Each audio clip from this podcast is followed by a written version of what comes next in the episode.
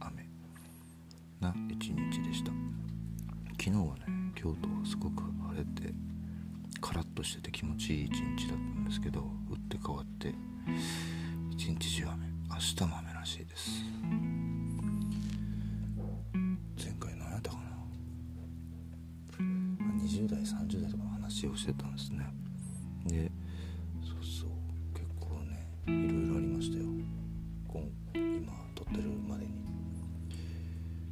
先週怒涛の飲み会が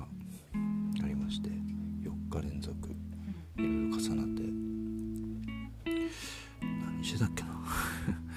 お世話になったお店の閉店に挨拶お礼を言いにね行ってきました。よく一緒にいてた友達たちとあの街の中のね花屋さんに行って、えーみんなでお金握りしめてこの店で一番でっかい花作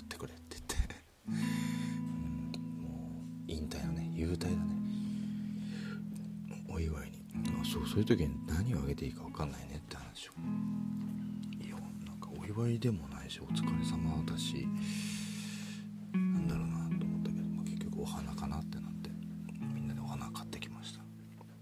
いやもう簡単しかないね。お好み焼き屋で、えー僕らが木屋町で飲んで23軒はしごして最後もう寝ようかなっていう時にお店行くお店だったんです。毎度っていうもうなくなってしまいました。美味しくてねお母さんの作るのお好み焼きと焼きそばが結構ねお腹いっぱいでも入っちゃうやつ。お店が開くのが遅くて10時とか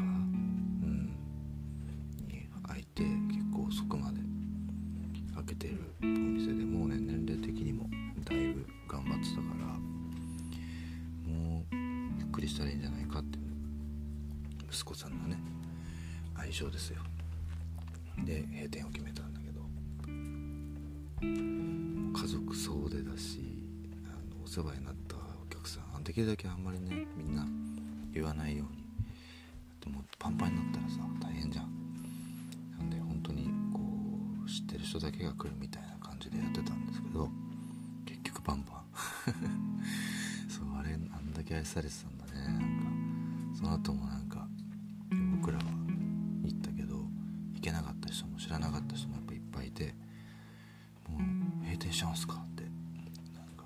しいですっていう人がね連絡いっぱい来て愛されてるね。とてもいい仕事だなと思いました僕。なんか最後に焼いてもらってたね鉄板で焼いてる姿を見ても普通にポロポロ涙が出てきちゃう。これ食べるのも最後だしこの風景見るのも最後かと思って最後はもうハグして本当ありがとうございましたとお礼を伝えることができました。まあまたねフラッと飲みに行きたいな。あんまお酒飲まない人だけど、うん、でもなんかああいう最後までやりきってるのは素敵だな。何十年だろう30年そんぐらいかな40年とかやってて。ねいろんな人があのお店を愛したんだと思います。そうまあそれもまあそれがフィナ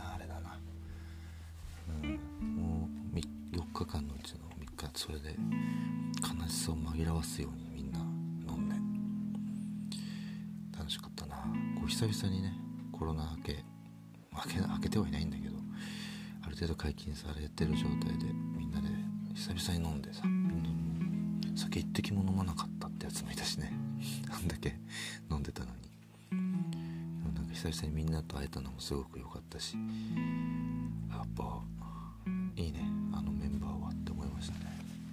きなやつらが固まってんなみたいな。そんな4日間でもう内臓はクタクタで。で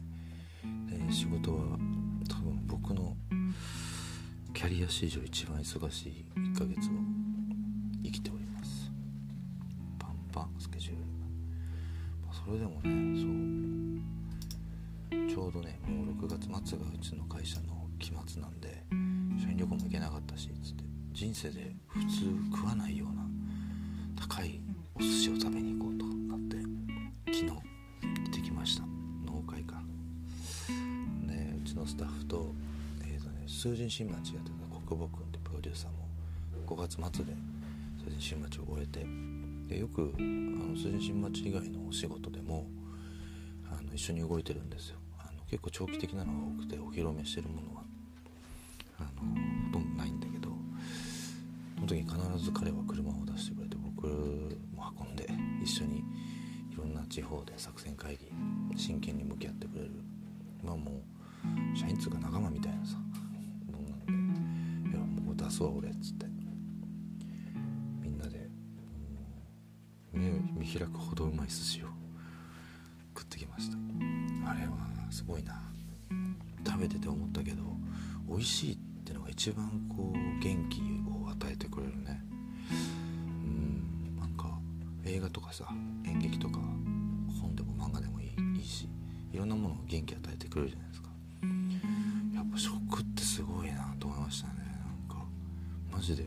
クタクタだったんですよ。一日もうすごい数の打ち合わせを超えてその間にちょっと資料作ったりスタッフも同じぐらいで忙しいからさみんなで必死になってこうなぜか急に忙しくなった。56月を乗り越えてる。ですけど元気になったなみんなでうめえなっつっていや高いお店だからさお客さんの層も結構上なわけですよ。でなんか 気品あるし俺ら普通に現場から現場から開けて出てきた作業員みたいな感じでさなんか間違い感をめっちゃあったけど食べるのはみんなの権利だしね。もう美味しくいただきましたね。よかった。なんかね記念日とかさ親が来た時とか 食べさせたい味でしたね。うん。毎月行ったら破産するけど 年一ぐらいはいいような気がしました。でもなんかこう37歳6月12日がね誕生日だったんです先週。でそうそれがね一発目の飲み会の始まりちゃうか2日目だすでに。福井の高浜に仕事終わってみんなでさらに作戦会議しながら飲み会してたんだけど「ハッピーバースデー」歌いながら頭付きの1匹丸まんまの刺身が2皿出てきて あんなバースデーケーキ初めてでもう笑っちゃったんだけどもう食べきれない量それも美味しかった、うん、なんか幸せな誕生日だったなと思います。でそう37になってさ何言おうとしたんだっ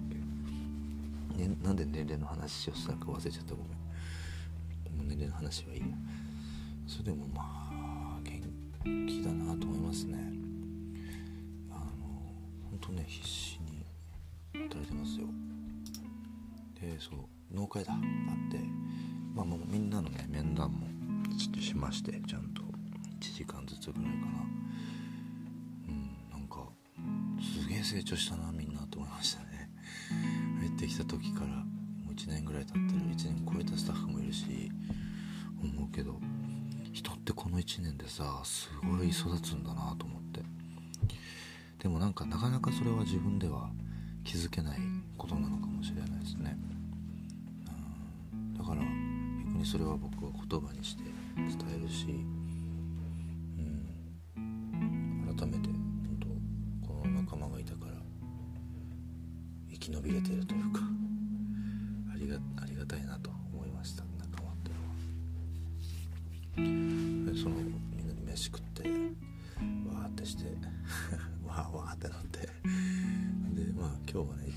影だったんですけどあいにくの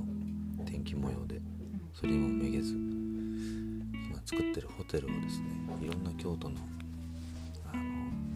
魅力的な人たちと作っててその人たちの働く現場だったり風景だったり表情を撮りに行ってたんですけどみんなね何人いたんだ？4人4人。みんな違う風景でさみんな違う表情でかっこいいんだよね。コーヒー入れてる風景とか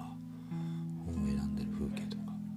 野菜を説明してるこう愛情ある感じとかさ。あとなんかこうボードゲーム作ってる炭酸のあさとくんところ行ってきてチェックしたりすよめっちゃ面白い会社なんでボードゲーム専門デザイン会社です。ゲームの説明してるさなんかプロだよねやっぱり。プロってかっこいいなと思って昨日行ったお寿司屋さんもやっぱもうごいかっこよくて。ちゃんと白い服着てさ手さばきよくめちゃくちゃなんか魔法みたいに美味しいもの作ってくるんだよ。やっぱああいうのをね僕もそうだしスタッフたちが見ることってすごく大事だなと思ってそれが一番なんか勉強になることだっていうのを改めてもう前々かしてたことだけどやっぱもう現場のちゃんとプロの仕事を見るっていうのが一番プロになるための最短距離なんだなと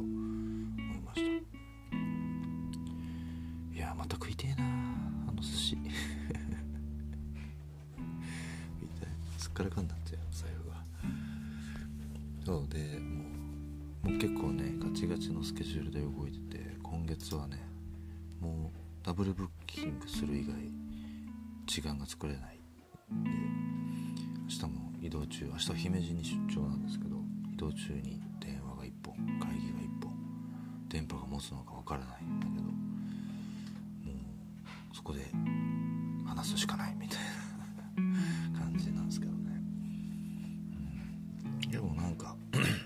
働きすぎるのはね僕好きじゃないんですけど。それでもちゃんと7時に仕事を終えてるしあの残業してないんですよ。残業したらねもっと楽になるのかもしれないですけど。限られたフレームの中でそれをどうこじ開けていけるかをもう一つ僕の練習しなきゃダメなとこかもなと、まあ、持てる抱えれる責任の量を底上げしていくためにはこういう、まあ、時期が必要だなと。定期的に人生でないですか？こういうの。今それだなと思ってて多分割と40代への布石を感じる時間を過ごしております。なので心身ともにすごく元気前向きだしなんかこの状態を維持することがなんかこう次のステージに行くことなのかもなっていうふうに思って活みてえだな。最近は。わちゃわちゃしてる。あれどうなった？これどうなった？みたいな。でこれどうする？こうしようみたいなことをあの繰り返して。漫画でさ喧嘩したらボコスコ煙が出るじゃん。昔の漫画って。あんな毎日を過ごしてます。でさそうあのサイトのねうちのヌエのサイトのリニューアルをするって思って動いてる。動いてないんだけど正直動けてないんだけど。もうどうしてもこういう自分たちのこと後回しにするの直さなきゃな。超大事なことだから。なんとか着手しようとしてるんですけど。あの、まあ、よく口を揃えて言われるのがヌエの会社は何なのか説明するのが難しいって言われてさ。いや俺もそう思うんだよね。すごく難しいなと思って。デザイン会社じゃないし、うん、かといってこうアイデアだけでやってるかって言われたらそうじゃないしね。プロデュースもするし。最近だとコンセプトから全部やったりも普通になんだろう事業戦略とか企業の大きい選択とかの話を相談受けてこうじゃないですかみたいな。だって世界はこうなっていくからみたいなお話とかをしてるんですね。で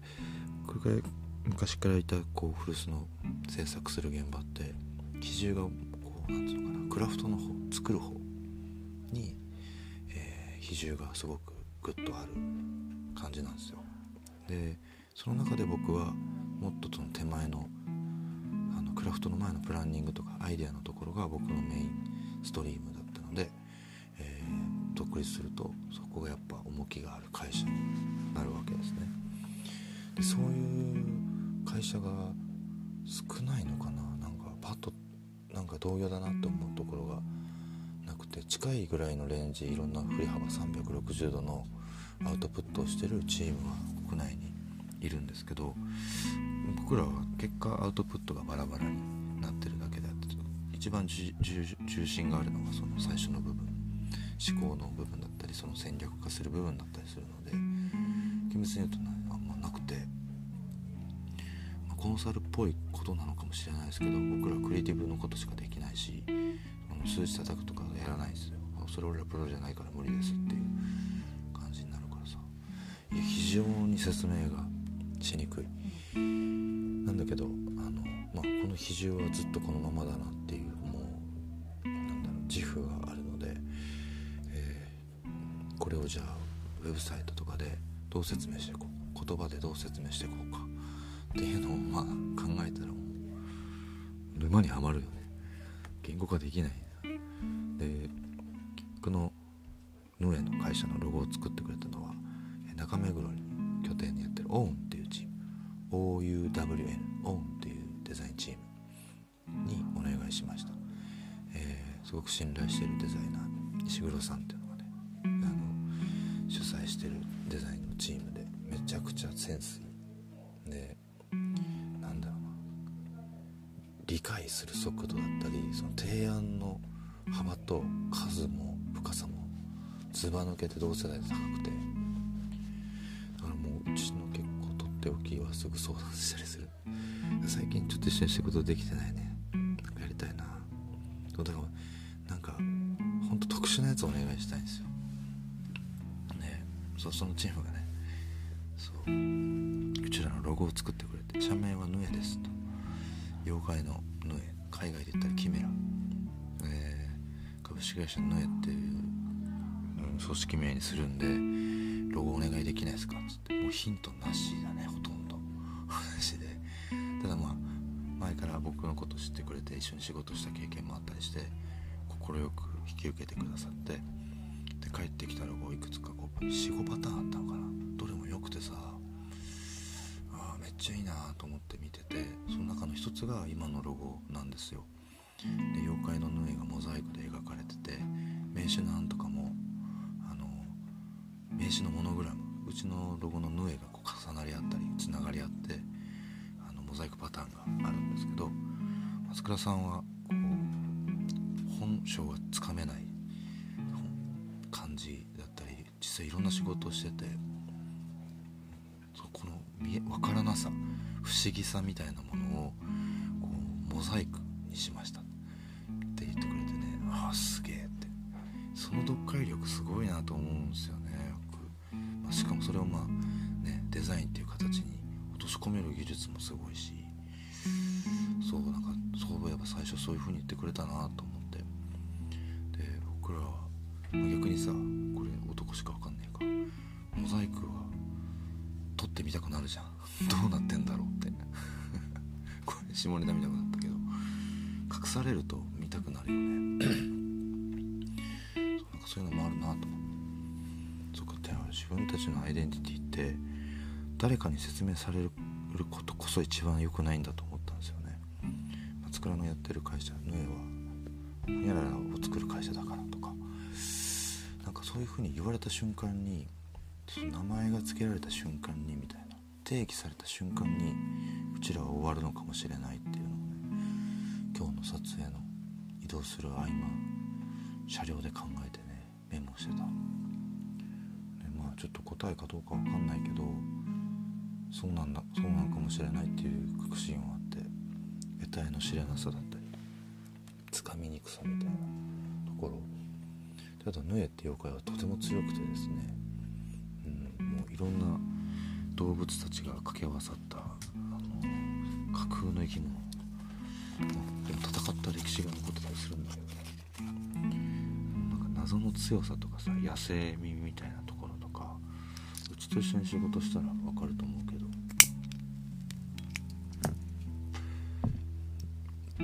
けど理性よりは野生な方なんですようちのチームは、ね、面白そうか面白くなさそうかとかそのレベルで物事をジャッジしたりするんで、うん、なんか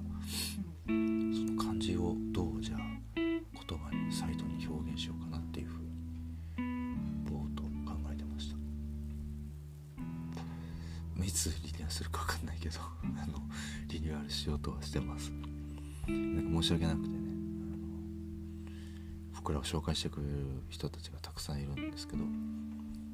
かあんま説明でしにくいからこれ見といてみたいなので 済んだらいいかなと思ってます。頑張ろう。そんなこんなね会社のことやったり、えー、こうプロジェクトの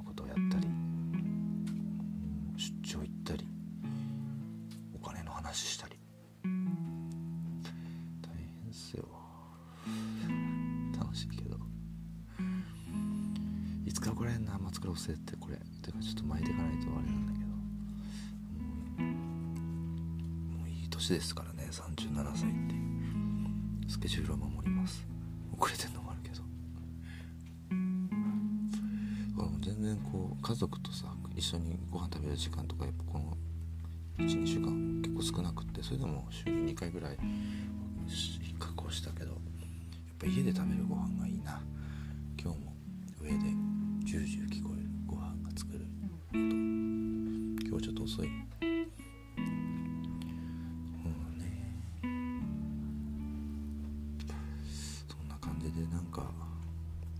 か生きてます。お金的には死なないんだろうけど。こうギリギリ心の余裕を保ってギリギリ持って歩ける荷物を背負って、えー、日々生きてる感じです。本当はねなんかいろんなとこ行きたかったんですよね。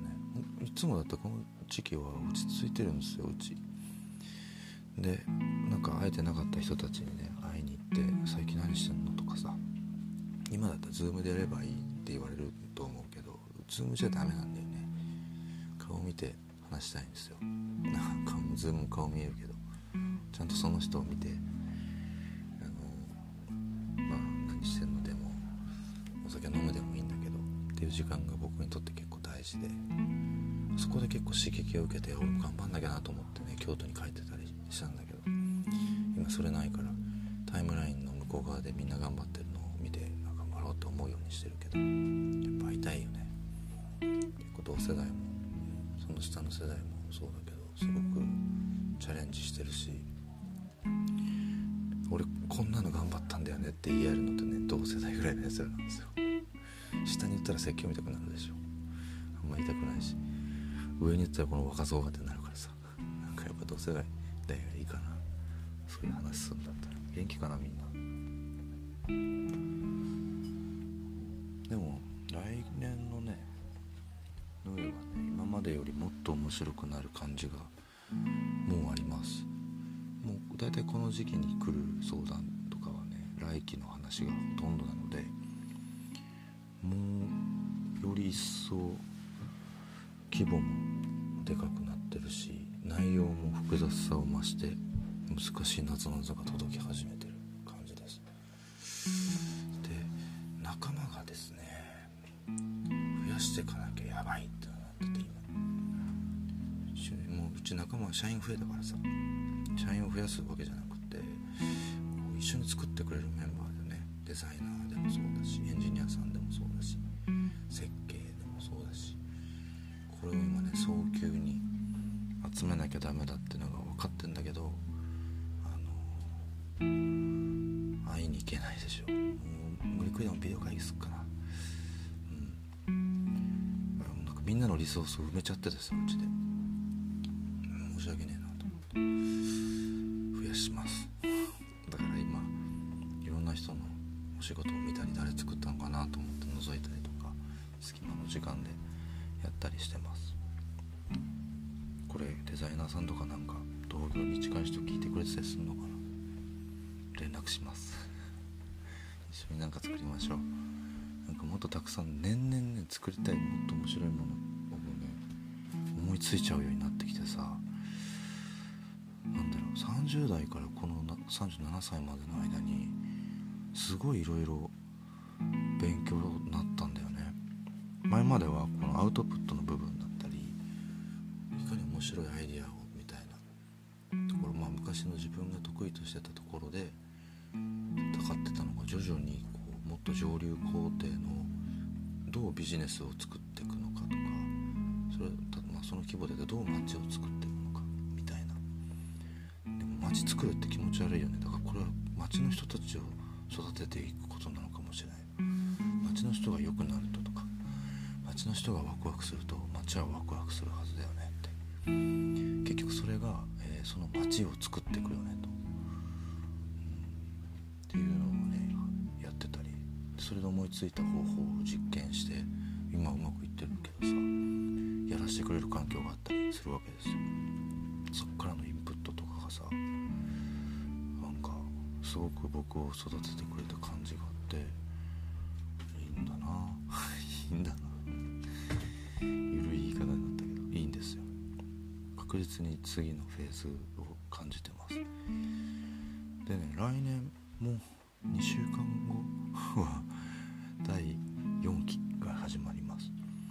れでなんかもう一つやること前も話してた。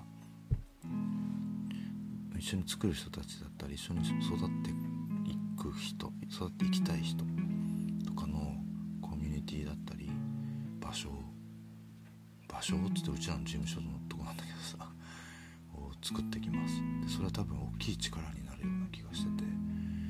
えー、なんつうのかな。フリーランスたちはもう元プロダクションにいたりとかちゃいチームもしくは1人とかで頑張ってるところが多いんだけどそういう人たちを一緒にこうギルド的にやっていくって話前もしたんだけどもう大きいプロダクション睡眠みたいなことがしたいなってずっと言ってて今のコンコンもそうなんですけどそれがね結構ちゃんと混ざってきてコンコンの施設自体が僕らコンコンって僕らの事務所ですね。コンテナと長屋で構成されてる、そこで本当にねイベントをたくさんやる予定だったんですけどあのそれはコロナでできなくなってみんなどんどんビデオでストリーミングでイベントやり始めてでもなんかちょっと違うなと思い始めたりもしててすごい内面的なこと言ってるけど。であのコンコンがもし札幌にあったらとか東北にあったら四国のどっかにあったら岡山にあったら広島にあったら福岡熊本とか大分とか沖縄とかね。もしあったらどんな風景になるんだろうどんなことができるんだろうって考えた時にコンコンっていう施設の在り方がソフトに変わったんですよねパッと。あこれできるかもって思って。なんかこの施設にいることの価値ももちろんあるんだけどこの施設と同じマインドである人たちはそれって入居者なんじゃないかなみたいな心の。言い方変やけど心の入居者なんじゃないかなと思っててそれを仕掛けていこうとしています。面白い人が来たらポンとストリーミング始まってそれはあのこのメンバーしか見れなかったりそのメンバーの中で、えー、この人の話聞きたいっつったらちょっと連絡してみろわっつってそこでまたね実際にイベントしたりそれもストリーミングしたりとかでデザインのサポートし合ったりとかなんか、うん、そういう関係性を作って架空のプロダクションエアプロダクションを作っていこうかなと思ってます。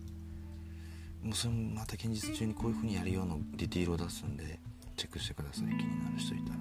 なんか一緒に良くなっていきましょう。